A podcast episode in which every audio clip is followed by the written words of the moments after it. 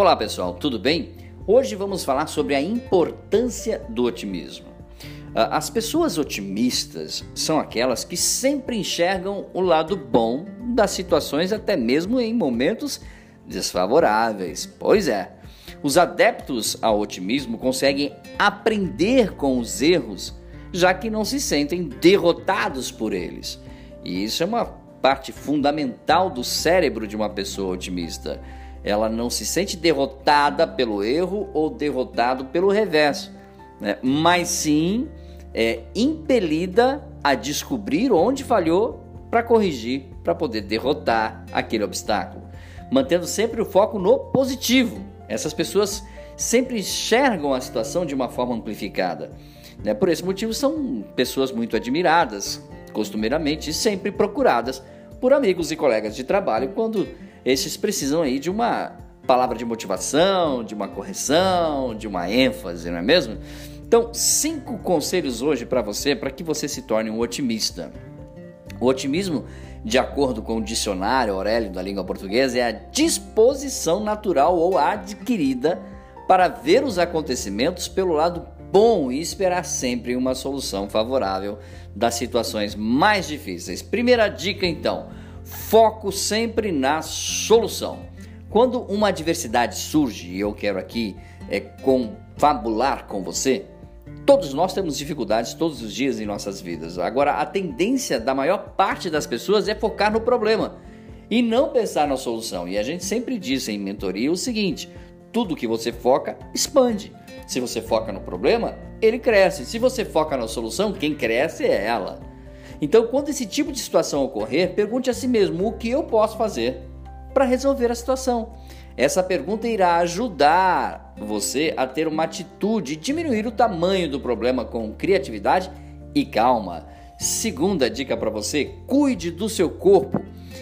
Um corpo saudável gera uma mente saudável, como a gente pode lembrar do célebre ditado grego: mente sana, incorpore sana. Portanto, é claro que é mais fácil ser otimista quando se está em um dia com em dia com o nosso bem-estar físico. A prática de atividades físicas, por exemplo, exercícios de calma, meditação, dedicar tempo para o descanso, o entretenimento, fazer parte de uma igreja, fazer parte de uma, de uma associação né, de pessoas que tenham um foco, uma mente aberta para crescimento, isso tudo ajuda. E é claro, são ações que contribuem para a superação de obstáculos no seu dia a dia. Não somos uma ilha, procure, claro, também viver em sociedade. Dica número 3: comunicação positiva. As palavras podem ser grande influência na sua vida.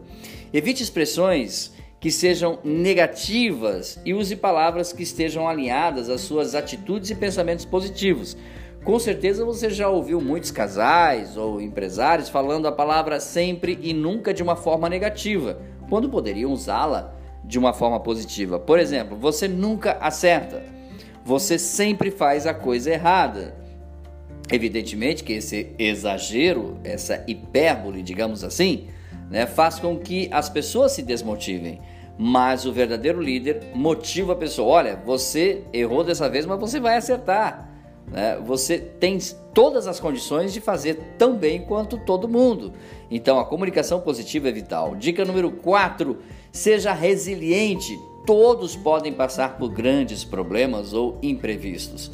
Na busca pelos seus objetivos. Isso é constante no mundo e no dia a dia. Agora, como os otimistas sempre acreditam que podem alcançar suas metas, eles se levantam e continuam para frente, porque sabem que se não foi agora, vai ser ali na frente e aí torna o otimista sempre uma pessoa resiliente. E quinta dica: faça treinamentos com professores, pastores, empresários, mentores ou chamados coaches, mas somente aqueles que são reconhecidos por seus resultados. Cuidado com gente vendendo mentoria em coach aí que não tem resultado nenhum na vida, mas saem aí fazendo apenas teatro, ok? Então faça treinamento com pessoas de resultado. A mentoria, gente, tem o poder de transformar a vida de uma pessoa de forma positiva em curto, médio e longo prazo. Portanto, pessoas vencedoras podem transformar outras pessoas também em vencedoras. As mudanças são tão profundas que podem até ser consideradas como empoderadoras. É uma palavra que tem sido usada muito nos dias a dia, mas quando uma pessoa é transformada assim, ela sim pode ser empoderada para o bem. Tá bom? Dúvidas sobre o assunto de hoje? Fale conosco, dbmarketingpublicidade.gmail.com. Um grande abraço, até o nosso próximo encontro. Tchau, pessoal.